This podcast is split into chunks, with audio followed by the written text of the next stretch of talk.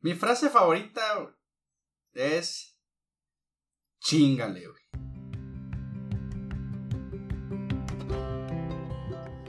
¿Qué onda? ¿Cómo están? Somos René Liera. y Pablo Wendland. Yo, René, soy estudiante de Ingeniería Industrial, columnista de la revista Correo y además fui voluntario un año completo en Saltillo, Coahuila. Amante del deporte y de analizar las cosas cotidianas de la vida a fondo. Yo, Pablo Wendland, soy psicólogo y emprendedor social. Actualmente dedico mi tiempo a una asociación civil donde trabajamos con educación en poblaciones vulnerables.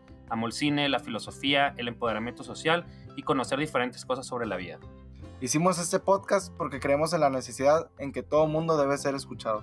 Por eso invitamos a personas distintas a hablar en este podcast, porque todos tienen algo que compartir y todos tenemos algo que aprender de ellos. Esto es Caras Vemos. Experiencias no sabemos. ¿Qué onda, Pablo? ¿Cómo estás? Muy bien, grabando un día antes otra vez. Un día antes, volvemos a las malas prácticas, malas praxis. Oye, no sé si quieres comentar el, el atentado que tuvimos al micrófono la semana Ah, pasada. estuvo bien feo, güey. No, la verdad, me agüité un montón. Te, te lo juro que desde que descubrimos esa parte estando en el podcast, estuve que súper agüitado. Te desconectaste, ¿no? Me desconecté, la verdad, perdón. ¿Cómo se llama? Manuel Alcaraz, el meño.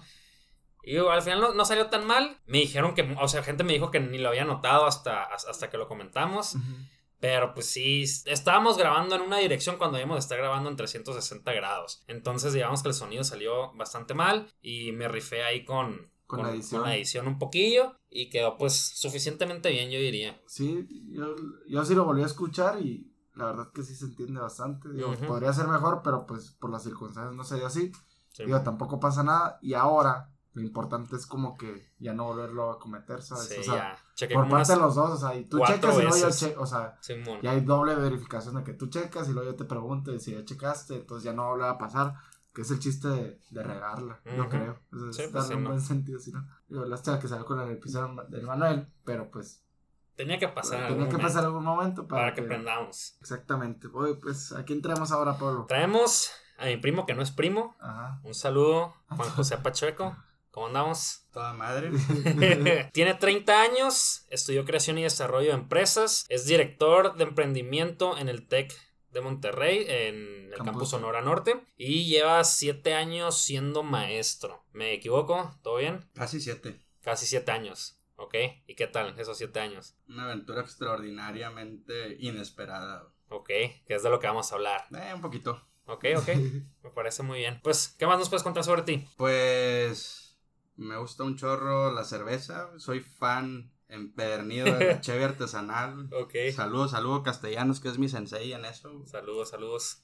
Prohibición, muy buena cheve. Digo, se pueden hacer comentarios aquí, ¿no? Claro. Sí, sí. Es otro rollo de cerveza. Anteriormente me gustaba mucho hacer deporte. Ahorita, ¿Qué hacías de deporte? fíjate que de todo. Nadé, corrí, jugué fútbol, básquet. Una vez corrí un maratón ¿De ¿El cuánto? de 42 kilómetros. y- ¿Pero y cuál? de, el de- En Mazatlán. Mazatlán.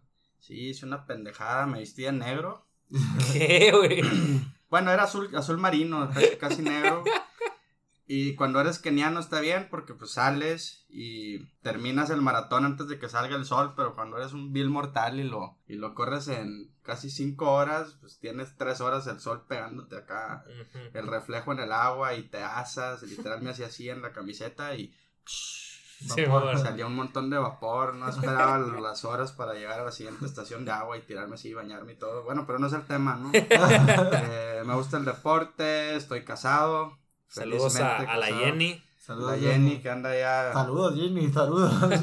Saludos, tía. eh, me abandonó un ratillo, pero ya nos, nos veremos pronto. Anda en Eh, España. ¿Fue a hacer qué? Una estancia de investigación internacional allá la Pues, aceptaron. Sí, pues es que te, la tienes- te llevaron, tienes que casar con alguien más chingón que tú. güey. Es verdad. Si no, al rato. No, no Hay que mejorar la raza, pues. Hay que mejorar la raza, así es. ¿Qué más? Pues volviendo a lo de las clases, yo nunca pensé que fuera a ser profe. Menos durar tanto tiempo y pues hasta la fecha no me han corrido ni nada. Entonces, Y esperas quedarte ahí. eh, nunca lo voy a dejar hasta que me corran o ya no puedan, ¿no? Que seas profe barco así de 70 años y... No, Barco no creo. güey. Soy más bien un profe medio perro. Hay algunos alumnos que seguro conocen que han pasado por mis, por mis clases. Saludos. Estaría interesante que los invitaran. ¿eh? a tus alumnos, pero para que hagan contigo Uno acá. que otro al, a- al consentido o al que me hizo la vida imposible. Ah, pues a ver. A ver qué onda, qué más. Ahorita me, me dedico al desarrollo de, de ecosistemas de emprendimiento desde hace algunos años. Eh, ¿Qué significa? En palabras muy, muy simples es generar las condiciones para que la gente pueda emprender. Y yo lo veo así como, bueno, mi visión es que sea un Disneyland donde esté todo lo necesario para que puedas emprender de la mejor manera con los mentores, los programas, los espacios, la gente, el conocimiento, las técnicas y así, pues a eso nos estamos dedicando ahorita y, y siempre digo que soy profe, pues en parte, ¿no? Doy una clase al semestre, es como mi dosis, máximo dos, ya más no, porque es- está pesado y es una, es una gran responsabilidad, ¿no? Ujú. Oye, y ahorita sacando cuentas, pues llevas 7 años dando clases y tienes 30. O sea, y pues de 23 años, pues no hay casi ningún maestro, por lo menos que a mí me haya dado clases en la universidad, ni siquiera en la prepa, ni siquiera en ni un lugar. O sea, ¿cómo es que llegas a, primero a egresar y no irte a trabajar en una empresa o crear la tuya, sino que a buscar el, la docencia o qué oportunidades hay? Fíjate que esa, esa René es una historia bien curiosa. Yo egresé en 2011 de creación y desarrollo de empresas en el TEC eh, Campus Juárez. Salí con una maestría en chalecos antibalas también. Saludos a la gente de Ciudad Juárez. Saludos a la raza de Juaritos. Buenos burritos, por los de carne asada que están mucho mejor. Vale. Eh, Bestia, por tus declaraciones, eh. Fuertes declaraciones. Ah, siempre lo dije y lo sostengo. Entonces yo salgo de allá, tenía mi proyecto, estudié creación y desarrollo de empresas como, como dijeron ahorita. Pues yo hacía salsas como para vivir, ¿no? Tenía mi marquita y, y movía mis salsitas por aquí y por allá. Muy buenas, debo decir, eh. Las- eh, ¿Ah, sí? sí, ¿De qué son? receta chingona. Eh, son de chiltepín, pero con base en Con limón. piña, también tenías una, o esa es la de tu papá. No, esa es de mi papá. Ah, perdón, güey. Ah, Mi, mi papá era el proveedor ahí, el, el departamento de investigación y desarrollo de salsas. Entonces, eh, pues típico, ¿no? Que tenías que salir con un, con un proyecto, eh, con ventas y todo ese rollo. Al final del día me sirvió para aprender que no quería dedicarme a hacer salsas. Que me prestaban un chorro las manos. Un aprendizaje. Sí. No podía tocar mi cara por toda la semana. Pero pues ya estando, ya estando en, encarrerados, pues era como que demasiado tarde y le, y le tuve que seguir. Empiezo a ver en el último semestre qué quiero hacer de mi vida. Me invita un amigo a ser socio de una compañía de mercado en red. He sido el peor en esas cosas, yo creo. O sea, no vendí nada. Le pedí a mi mamá prestado dinero para inscribirme ahí. Digo, estaba mucho más morro y no sabía, pues, cómo se, se manejaban ese tipo de negocios. Al final del día me di cuenta que no me gustaba. No porque no fuera bueno, sino porque no, no estaba realmente convencido de, de estar en ese tipo de negocios. Tardé algún tiempo en regresarle el dinero de mi mamá, pero ya que se lo regresé, pues se siente chido, ¿no? Saludos, tía. el crédito educativo, jefe. Pues casi el crédito educativo. El fin. matriarcal. Y también empecé a buscar chamba. Ahí al- a- había algunas oportunidades de trabajo. Pero yo egreso y me vengo de vacaciones a, a mi tierra natal, que es Obregón, un poquito acá al sur. Eh, Y regresaste a los 22. regresé a los 22. Ajá, a, a Obregón de vacaciones. Literal, me regresé de, de Juárez con una maletita. Y ya no volví por mis cosas hasta un año después. Por todo, ¿no? Tenía hasta bicicleta. Ya, ya, yo ya me hacía viviendo mi vida ya en, en la frontera, como dice Juan Gabriel, el lugar más chingón del mundo. Este, y luego hay un chiste ahí local de los de Juaritos que dicen que los que toman agua de Juárez nunca se van. Y pues yo sí me fui. la familia y, y las mujeres hacen la diferencia. También hay mujeres guapas allá, pero acá más. En fin, entonces regreso yo y mis papás me dicen, está bueno, pues puedes vivir en la casa, nomás que pues ya estás egresado y ya no es gratis, cabrón.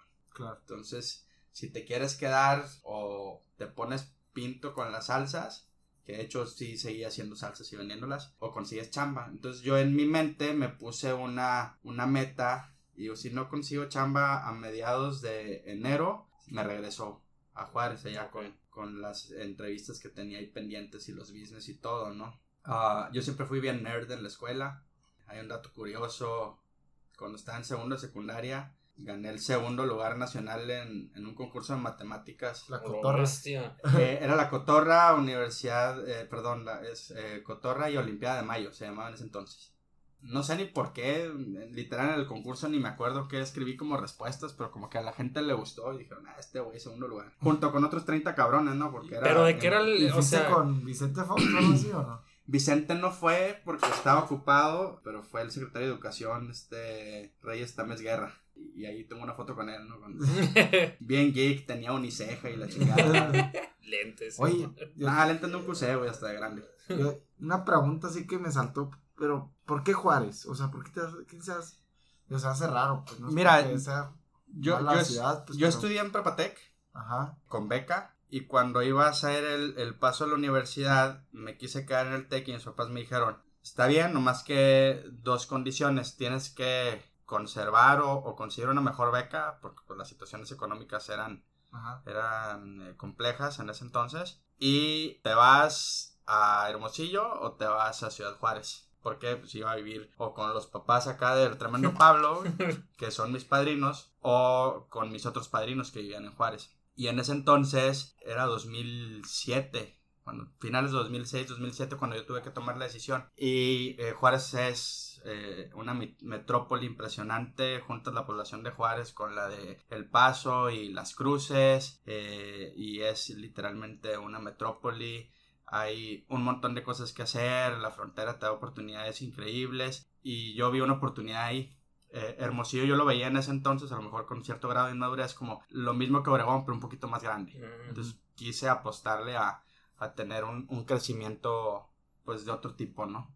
Y te cayó el, el Felipe Calderón. dos- Ah, sí, cae, 2006, 2012. cae Felipe Calderón ahí queriéndose agarrar a, a madrazos con el que se le pusiera enfrente. Me tocó a mí vivir allá el tema de la crisis de seguridad De la guerra contra el narco. y el tema de la crisis económica también. Cuando las, cuando las cosas se pusieron bastante complicadas en Estados Unidos y ahí en la frontera pegaron durísimo. 2008, ¿no? 2008 fue la que tocó Obama. Sí, en 2008 y, y llegando Obama, eh, yo recuerdo que cuando recién llegué yo la maquila tenía tres turnos. Había gente en el, en el matutino, en el vespertino y en el nocturno. Entonces la ciudad vivía las 24 horas y los supermercados estaban abiertos todo el día y los restaurantes también. Pero eh, llega la crisis económica y empiezan a recortar turnos y de repente pues ya no había nocturno y de repente pues recortaron a la mitad de la raza de la tarde, ¿no? Y, y la gente se empezó a quedar sin chamba y, y, pues eso hace que se produzcan otro tipo de conflictos, ¿no? Y el tema de la inseguridad pues si ya estaba complicado se empezó a potencializar un poco más eh, y fenómenos sociales pues que ahí van pasando, ¿no? El hecho de que tu mamá y tu papá trabajen todo el tiempo desde que tú estás chiquito y que te eduque la tele y la pandilla, pues a los años hay, resultados no tan, no tan buenos. Volviendo al, al punto, yo termino en Juárez. Eh, recuerden que les dije que me puse a mí mismo una meta de si no conseguía chamba a mediados de enero me regresaba. El 2 de enero le mando un mail al que había sido director del campus cuando yo estaba estudiando en, Obregón, poniéndome las órdenes, ¿no? Pues, así como, Ah. que, como que no queriendo, pues, pues ya No. salí, ¿qué onda? Sí, Mm, te pido chamba. De que, No, aquí y- estoy. A ver si pega el chicle y si no, ni modo. Y me contestó de volada, yo creo que no, no pasaron ni, ni 45 minutos y me dijo, ¿qué andas haciendo? Este, vente para acá, vamos a platicar. Yo estaba en pijamas, iba a comerme un cereal, por así decirlo, y dije, "Ah, pues, ¿sabes qué? Que se aguade el- las azucaritas y vamos a ver qué hay por acá. Platiqué con, con el ingeniero Juan Diego Castro, estuve, ¿qué serán? Unos 40, 50 minutos platicando con él en su oficina, luego me subí a un carro con él, me llevó a, a un edificio que estaban habilitando en una colonia que se llama Matías Méndez, una colonia vulnerable en Obregón. Me dijo, mira, este es el proyecto, eh, va por así, va, va por esta parte de detonar un desarrollo en la comunidad, un proyecto de una incubadora social, y pues quiero que te vengas para acá.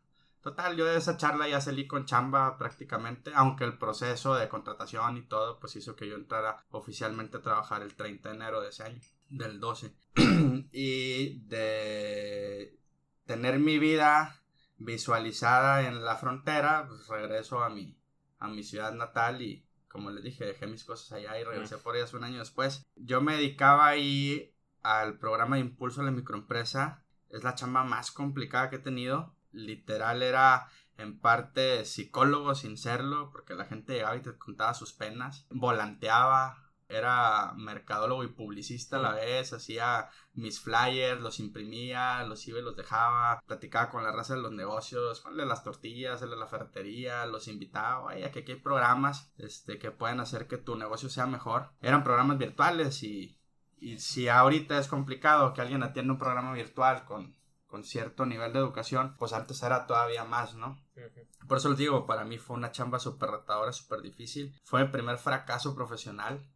Yo nunca pude llevar el programa como lo había visualizado. O sea, literalmente transformando la vida de las familias a través de sus negocios. En fin, muchísimos aprendizajes. Transformé un poco las familias de algunas personas, no como quisiera. Y eso me, me orilló a, sentir o a reflexionar, ching, ¿qué estoy haciendo aquí si no soy tan competente como se espera que, que, que, fuera? Eh, pues voy a renunciar. Entonces el día que voy y renuncio, mi, mi jefa en ese entonces me dice, oye, pero es que te quieren que te vengas al campus a otro puesto que es trabajar con alumnos, también actividades de emprendimiento, etcétera, etcétera. Y dije, ah, pues entonces no me voy.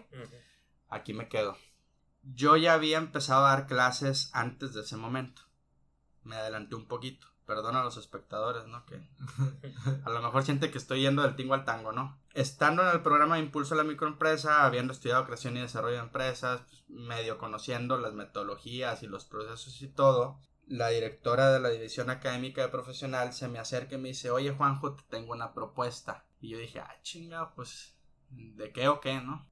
Me gustaría que dieras una clase y así puse mi cara de yo. Si yo no soy profe en mi pinche vida, una clase y pues soy buen alumno, pero hasta ahí, ¿no? Este, no sé ni cómo preparar una materia, no sé ni cómo hablarles a los chavos. Literalmente me agarró en frío. Pero en mi ineptitud o mi, mi, mi inocencia le dije, y pues. ¿Y cuánto pagan? Bueno, no lo quería decir así, ¿no? Pero le dije, oye, entonces, eh, ¿de a cómo, no? Eh, ah, mijo, pues es, se te paga parte de las clases. Yo, pues.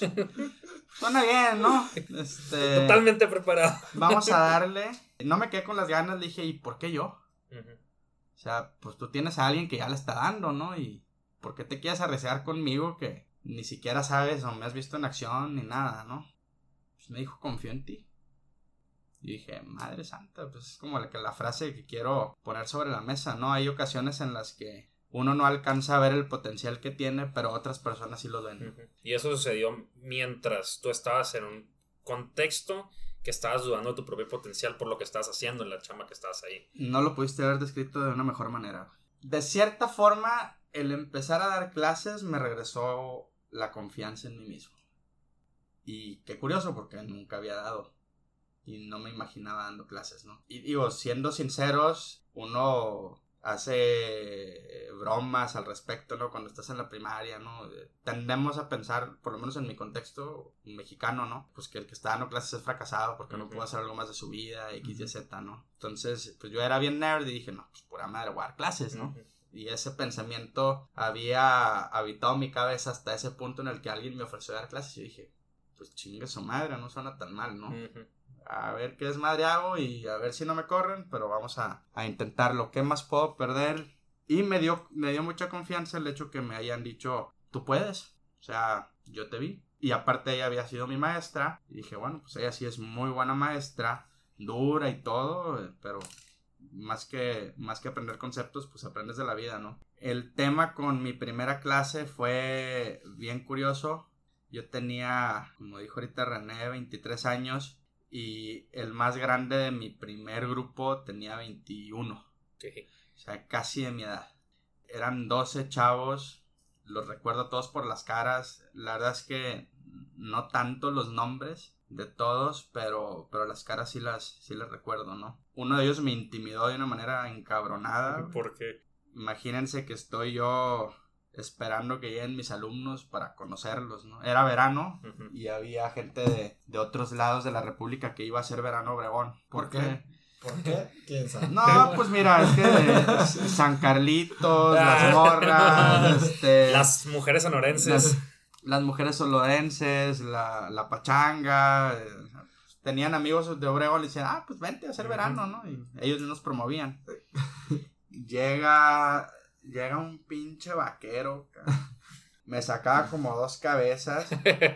Eh, omitiré su nombre por, Por respeto. por respeto a él. Y por miedo todavía. No, nos hicimos amigos. Sí, Nos hicimos amigos. am, traía sombrero de vaquero. Traía una hebillota y botas. Jeans.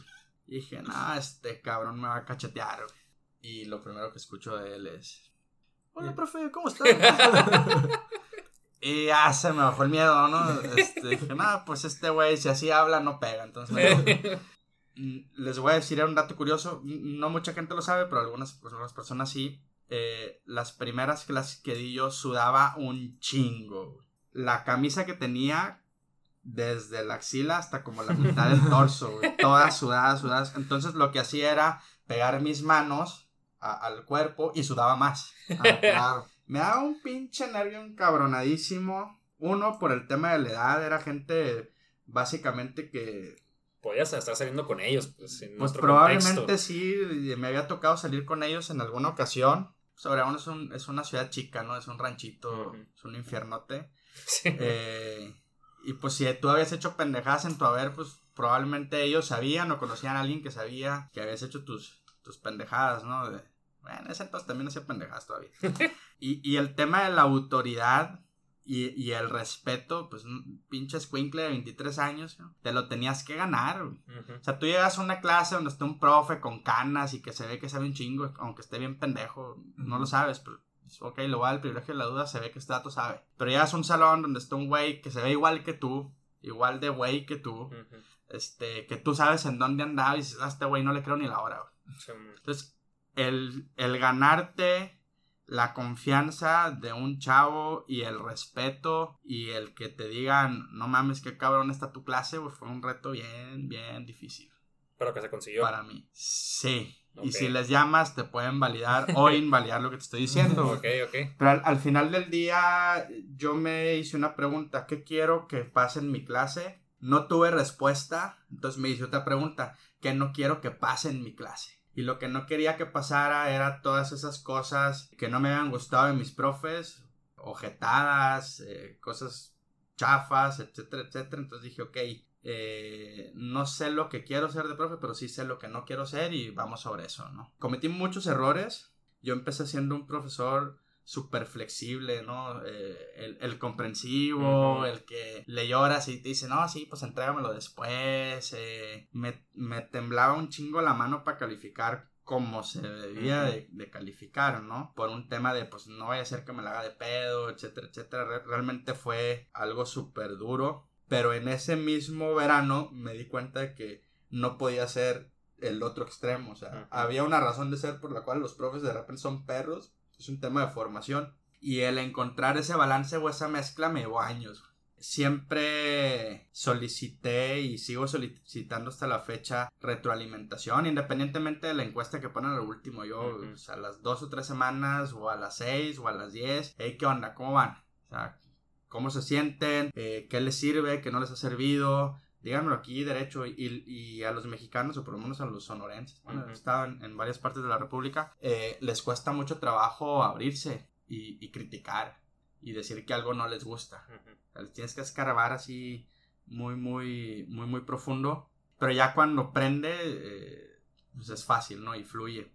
Entonces, en esa primer clase en la que yo seguía teniendo un montón de miedo, lo hice por primera vez. El preguntar que si, que si, qué onda, ¿no? Cómo se sentían, qué les había servido, qué no. Eh, y con base en esas primeras respuestas, pues fui formando mi carácter como profe y, y mi personaje y, y mi versión de, de profesor. Ahorita fuera del área les comentaba también uno de mis miedos al ser de la misma edad, eh, yo empiezo a dejar de salir a las fiestas universitarias, pues me acaba de graduar, ¿no? Y eran básicamente las mismas fiestas, los mismos santos, los mismos lugares. Y dije, ok, pues no, no me gustaría encontrarme mi profe súper borrachote en, en el antro, lo que sea, pues no lo voy a hacer y no lo hice. Pero eh, se presentó una oportunidad de ir a una fiesta en, en Guatabampo. Y dije, pues pinche Guatabampo, nadie me va a conocer y puedo hacer mi desmadre, ¿no? Nos fuimos, eh, íbamos cuatro o cinco amigos y yo a Guatabampo, a conquistar Guatabampo literalmente. Era la fiesta de una amiga de una de las hermanas de mis amigos. Nos quedamos en un hotelito ahí. Dato random, ni el caso, ¿no? Pero llegamos y estaban dando Titanic y, dijimos, eh, pues traemos chévere, están dando Titanic, pues es una buena película, vamos a ponernos a ver. En eso ya como que estaba bien pinche larga la película y había que irnos a, a la fiesta. Llegamos a la fiesta en el casino social de Guatabampo. Está pequeño. y cabe todo Guatabampo. Todo Guatabampo cabe, Desde los invitados hasta los gorrones. Y pues iba con madre la pinche fiesta, ¿no? O sea, yo en ese, en ese tiempo era muy, muy pachanguero. y extrañaba eso de poder salir y decir cosas y hacer cosas sin importar el que dirán, ¿no? Y como a la mitad de la fiesta me encuentro a uno de los de mi grupo. Este, es que voy a decir su nombre, se llama Andrés. Saludos, Andrés. Saludos, Andrés. donde quiera que estés. Y me dice, bueno, no me, no me dijo nada, más bien puso una cara de emoción. Se le había parecido Santa Claus en mayo al cabrón. Andaba medio pedo y pues yo también. Y se ahuevó a que quería tomarse una foto conmigo. Yo le dije, no, estás pendejo, cabrón. ¿Cómo que te vas a tomar una foto conmigo, güey? No, por favor, profe, güey, paro, ándale. Si tú crees que te voy a pasar nomás por la pinche foto, estás pendejo. No, no, es que, por favor, total, me chingó mucho, güey. Yo también, pues sentía, ah, pues soy importante, ¿no? no Accedí a la foto, escondimos todas las, todos los vicios en las manos que traíamos me prometió, me juró por su mamá, su papá, sus abuelos y la chinga que no iba a enseñarle a nadie la foto, ¿no? Llego el pinche lunes a la clase, ¿no? Y la mitad del salón ya sabía y ya había visto la foto y estaba viendo a mí. Pues data, no lo hagan, ¿no? No le crean a alguien en la peda. Al final, al final del día, a pesar de todas las metidas de pata que hice con ese grupo, eh, formamos un bonito grupo, una bonita comunidad que no trascendió más allá de ese verano, salvo con con algunos de ellos y me sirvió muchísimo primero para perderle el miedo, segundo para comprobar que la persona que me había dado la confianza pues había visto, había tenido la capacidad de retroceder dos o tres pasos y ver la fotografía completa y decir, ok, aquí hay condiciones para que se dé algo bueno y vamos a ver y le doy la confianza. Creo que le regresé con creces la oportunidad, sigo dando clases desde, desde entonces ininterrumpidamente y no está, no está tan fácil eso tampoco. Primero porque tienes que querer y segundo porque tienen que invitar, ¿no? Y a partir de ahí pues ya eh, pues tuve otros grupos y a veces en verano también, pero en semestre siempre. Ahorita he estado al frente de 30 grupos aproximadamente. Imagínense una población promedio de 25 alumnos, a veces más, a veces menos. Este, pues ya son son algunos alumnos, es una cantidad interesante. Por eso no me acuerdo de todos los nombres, pero sí de las, las caras. Sí de las caras. Y así es como, como empecé. Y, lo que sigue es un comercial. Va. Y esa cerveza que promocionaste, La que sigue. Oye, yo. Déjame acercar un poquito el micrófono. Oye, pero no. No sé si nos saltamos o. o ¿Qué pasó cuando ibas a renunciar? Que, o sea, ya habías dado verano. Ya había dado verano. Ajá, y luego ya ibas a renunciar del, del lo de emprendimiento social. Y te dijeron, ah, vete a Obregón a dar clases. Bueno, ya, está, ya estaba en Obregón, pero vete al campus, me dijeron. Ajá. Y luego, ¿cómo casas en Hermosillo? Yo dije, nah, es una historia larguísima, te la voy a resumir eh, lo mejor que pueda. Yo terminé de dar mi clase en el verano, me invitan a dar una clase en la prepa a la mitad de la clase en la prepa ya digo, no, pues ya mi chamba en la incubadora social no me está llenando, me declaro incompetente, no puedo hacer jalar esto como me gustaría y pues ni modo, o sea, antes de que se vuelva un problema para mí y me genere eh, más eh, sentimientos negativos, etcétera, etcétera, pues mejor entrego la bola, ¿no? digo, pues si no me vas a relevar, manager, pues yo te la entrego porque estuvo, ¿no? Y en eso sale esta otra oportunidad y el tema de tener ahí a los alumnos con los que iba a hacer cosas y el evitar volver a salir por la gente para convencerlos de que entraran me, convenció de, de, aceptar esa nueva chamba. Entonces paso al campus, sigo dando clases.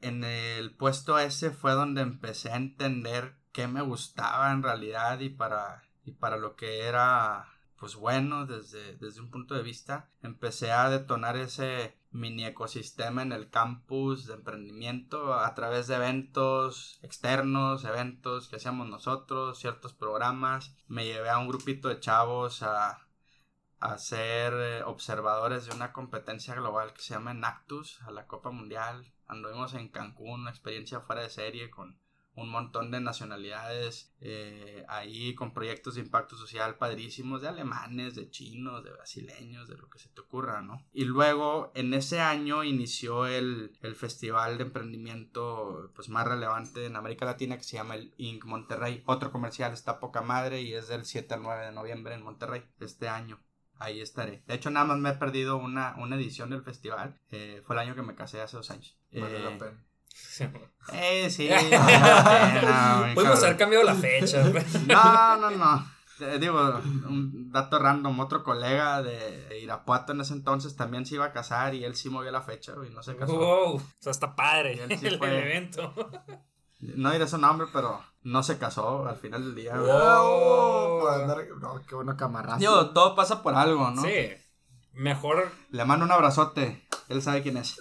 En fin, empiezo a, generar ese, ese desarrollo del ecosistema. Empiezo a entender que para hacerlo no podía solo. Y por más que en el tech pensemos en ocasiones que somos muy chingones para emprender y todo, la realidad es que si tú eres una buena semilla, pero no tienes buena tierra y no te está lloviendo y no tienes sombra y no tienes sol, pues te la vas a pescar, empiezo a entender eso y, y salgo del campus y llega un punto en el que estoy la mitad del tiempo fuera del campus, buscando cosas fuera, programas fuera, eh, aliados fuera, eventos, etcétera, etcétera. Y logramos cosas padres. Había una competencia que se murió el año pasado, fue la última edición de la competencia, el, el Boss Challenge, que era una adaptación de una competencia gringa que se llama eh, Startup Boss o Startup Boss. Eh, salen de un montón de lugares de, de América, incluido Ciudad de México, y se reúnen en, en Austin, Texas. En el camión van desarrollando y validando ideas de negocios y ya cuando llegan es como la competencia, ¿no? Entonces, un colega, Luis Almanza, de Chihuahua, súper chingón ese cabrón, dijo, pues hagámoslo en México. Entonces se avienta una primera versión del, del Boss Challenge antes de la de el festival este de Inc. Monterrey, o sea, se hacían a la par. Y me toca pues convencer a un grupo de chavitos de que estaba chido subirse un camión chingo de horas este intentando conectarse a internet a mitad del tiempo para preguntarle a los clientes si su idea está padre o no y pues en la pinche sierra no hay internet, ¿no? Pero bueno, la primera vez que, que nos fuimos en esa competencia, de hecho, fue junto con Campus Sonora Norte. Íbamos sobre Obregón y Sonora Norte como un solo equipo. Fue la, la primera vez y hasta el año pasado la última vez que participó Sonora Norte en eso. Yo siempre lo vi como, como algo positivo, ¿no? O sea, eh, Hermosillo tenía un campus más grande, pero no lograban hacer que, que los chavos entraran a esta competencia y en Obregón que éramos muchísimo menos alumnos, nunca faltamos, ¿no? Entonces, les dije ahorita que para generar una mejor experiencia para mis alumnos tuve que salir. El último año que hicimos Boss Challenge en Obregón, bueno, que me tocó a mí estar participando en Boss Challenge en Obregón, hicimos cosas increíbles. Logramos que la iniciativa privada le entrara, el tercer sector o, o sector social le entrara también, el gobierno también le entró y seis universidades tres privadas y tres públicas le entraron con participantes. El camión era un tufesa, lo, lo tatuamos literal y decía equipo Obregón, los logos de todas las universidades que estaban participando con alumnos, el logo obviamente de Tufesa como patrocinador, del gobierno del municipio como, como patrocinador, de dos fundaciones que, que, fueron clave para que los chavos que no tenían recursos para ir, pues tuvieran becas y pudieran ir, porque pues era un, aparte de que era una chinga, tenías que pagar por meterte la chinga, ¿no?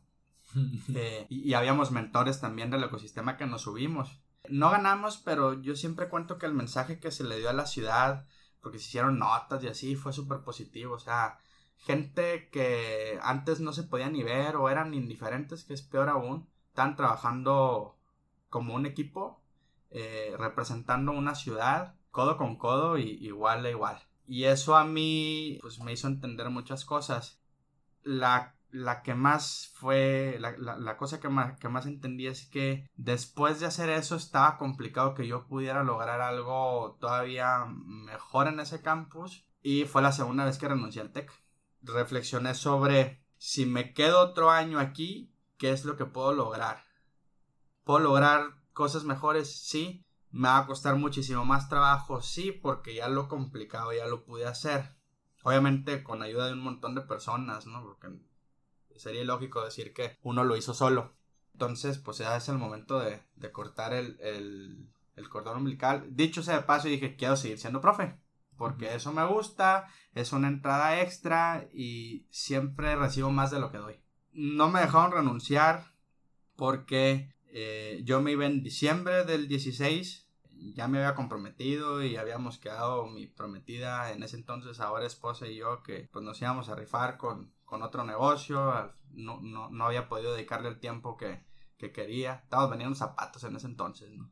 Si se van a casar con alguien, intenten poner un negocio primero con esa persona.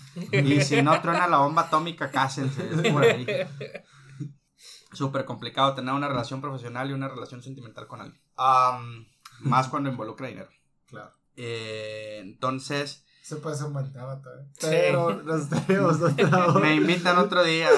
No sé qué tanta chingadera van a editar aquí porque está súper desenfocada la charla, pero sí, está haremos maravillas con la edición, ¿no, Pablo? Ya es noche, güey. Oye, nomás hablamos y el Pablo se toca la cabeza de que. Ah, bueno, dije que iba a ser breve, no lo estoy, no lo estoy cumpliendo.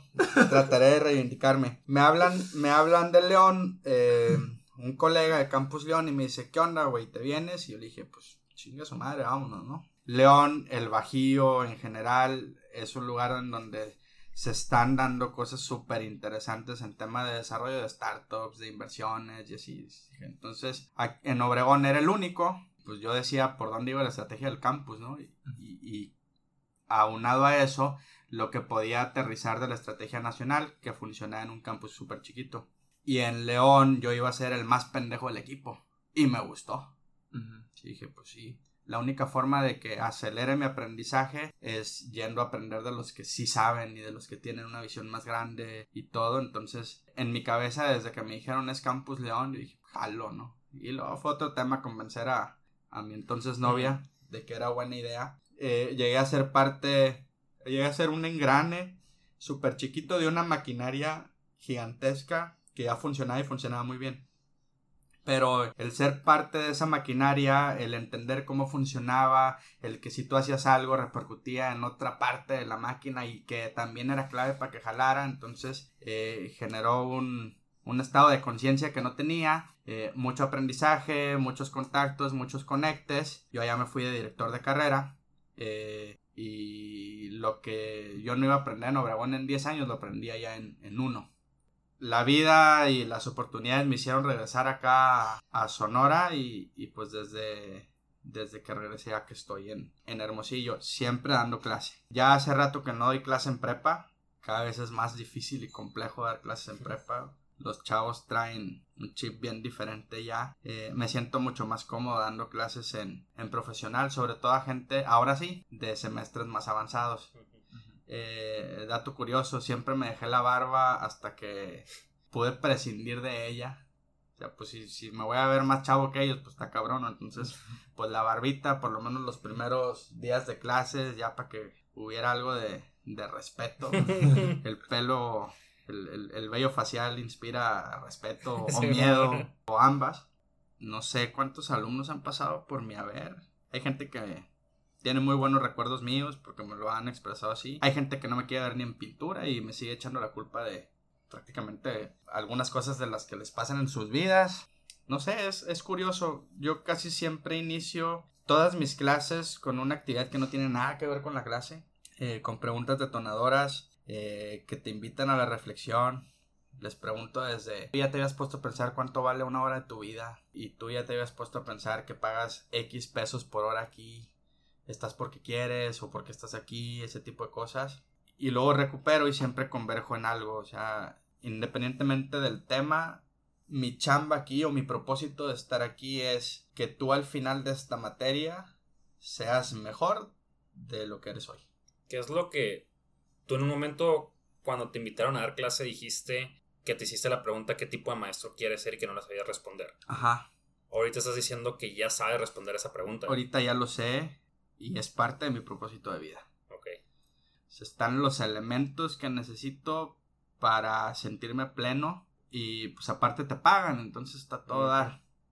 No es el lugar en donde pagan mejor y es una plática que tenemos pues algunas veces colegas que trabajamos ahí, ¿no? O sea, por un tema de rejuvenecerte clase con clase, estar actualizado y sobre todo, pues tú aprendes muchísimo más de lo que los alumnos creen cuando estás ahí con ellos. Y es algo también que te obliga a estarte actualizando y yo creo que ya se acabó ese tiempo en el que el profe daba la misma clase y pasaba 15 años dando la misma clase, ¿no? Ahorita San Google y los smartphones hacen que si tú dices algo y no lo tienes bien fundamentado, va a haber un cabrón al final de la, de la fila que diga, no, profesor, no es cierto, güey, aquí dice que bla, bla, bla. Y tu puta madre, qué chingados haces.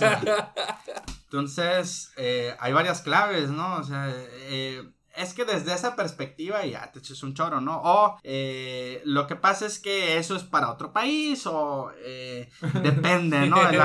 El, último recurso siempre un profesor es depende, la respuesta a todos tus males en lo que averiguas. Eso es para un profe convencional. Yo creo que me considero un profe poco convencional.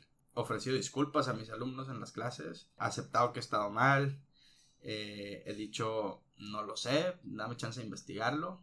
Creo que es como más humano, ¿no? y, el chavo entiende y, la chava entiende pues que no es por dolo, o sea, la regaste y ya, y ofreces disculpas y le das la vuelta a la página y le sigues, ¿no?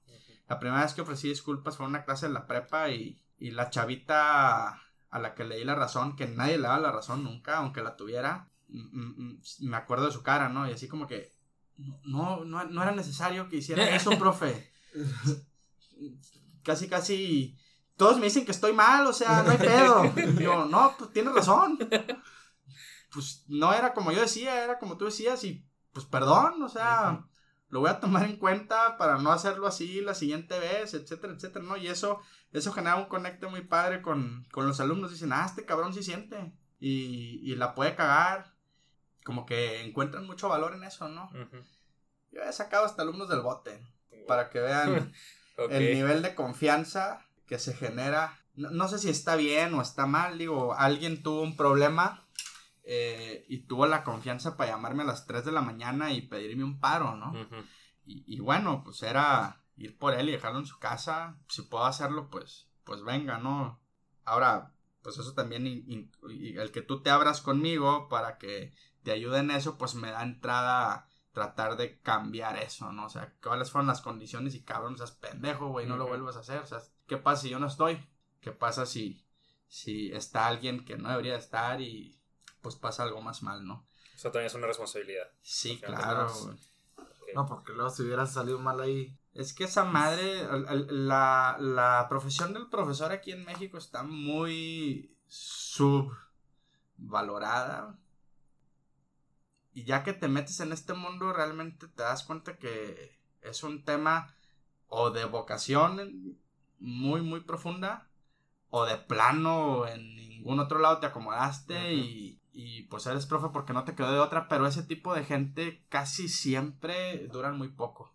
Ok, pues pasamos a la palabra. Palabra, ajá, palabra de la semana y luego las conclusiones para terminar. Digo, nunca he escuchado ninguno, pero tenemos un patrocinador de café Dato curioso. Si te gusta el café, no puedes concursar esta vez. Bueno, también para todas las personas que nos están escuchando, aquí va la dinámica. La cafetería Nueva Tierra Café nos regala dos cafés americanos a la semana a cualquier persona que gane la siguiente dinámica, que es mandarnos por mensaje directo en Instagram eh, una palabra y la primera persona en, mandar, en mandarnos esa palabra va a ser la persona que se gane los cafés americanos de cualquier tamaño. Entonces la palabra del día va a ser, tú dices cuál.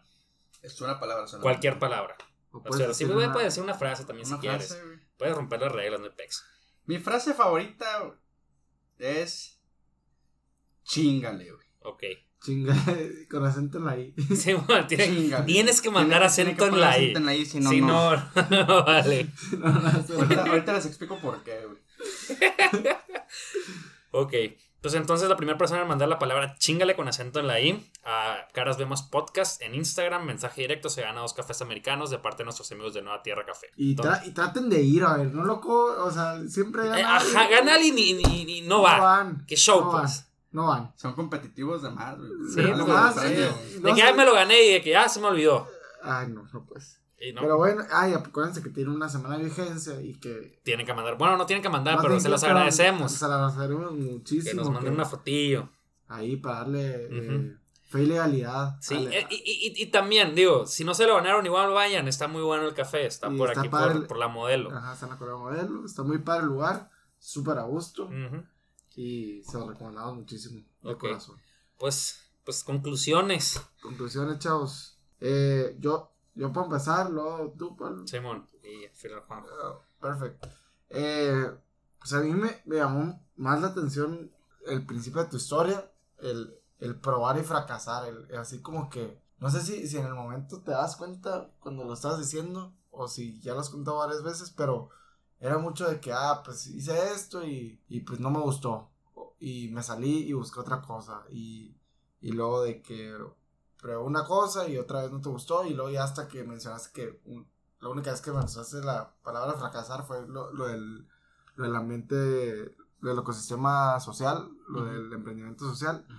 Pero no sé, me llamó mucha atención como que, no sé, como que cuántas veces nosotros de que nunca reconocemos de que, ah, pues no me gustó, o, seguimos aferrándonos porque pensamos que es un fracaso y realmente es como cerrar un capítulo que te enseña el no, que, el no saber hacer algo, el no querer hacer algo. Yo me acuerdo de chiquito de no chiquito, pues ya más de joven, mi papá me mandó a mover unas cosas de como un trabajo albañilería y me mandó a la tarde un solazo, calorón, casi deshidratado y no sé, y eso me enseñó que pues, no quería ser albañil, o sea, y, así pasa muchas veces.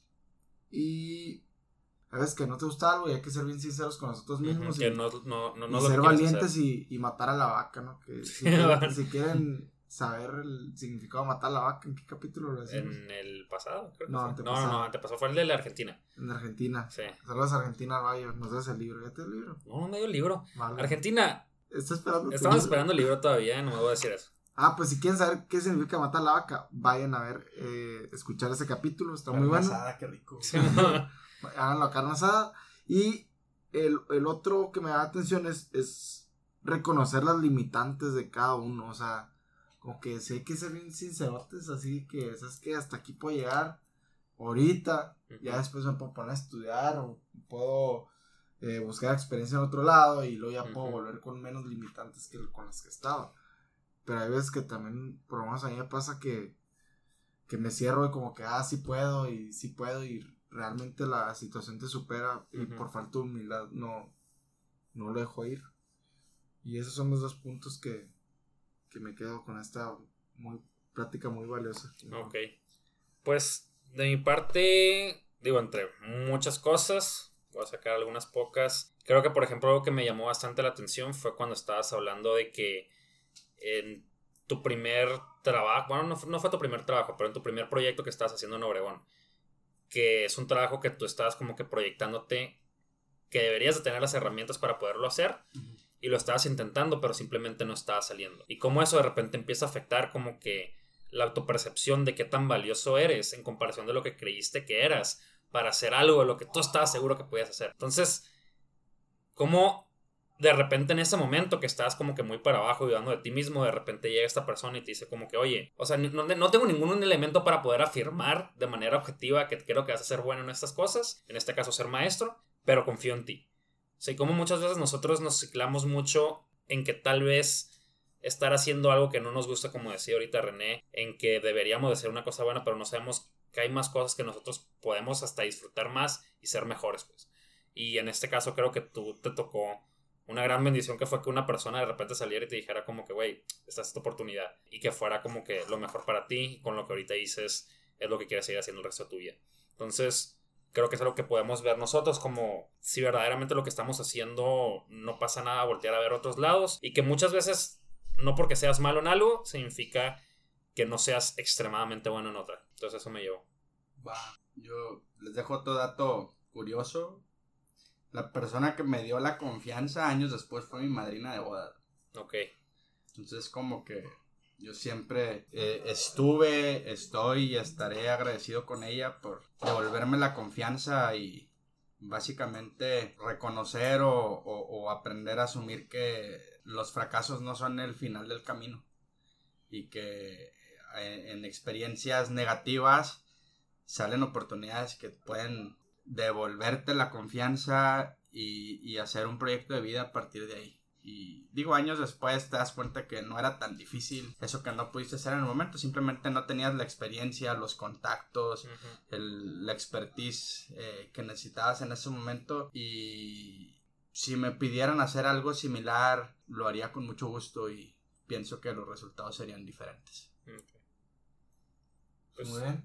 Me parece perfecto. ¿Algo más, Pablo? Yo estoy bien. Yo también a chingarle. A chingarle. Chingale. Chingale. Con acento en la I. Oye, pues muchas gracias, Juanjo. En serio, gracias, por, la invitación. Espero que te haya gustado la experiencia podcastera. Ah, todo chido. Y, y te invito a escucharnos también. Sí. Pablo, muchísimas gracias. Un gusto. Un gustazo. Eh, pues muchas gracias a, todos los que se quedaron hasta el final. Y recuerden que cualquiera de ustedes puede ser el próximo detrás de este micrófono. Muchas gracias.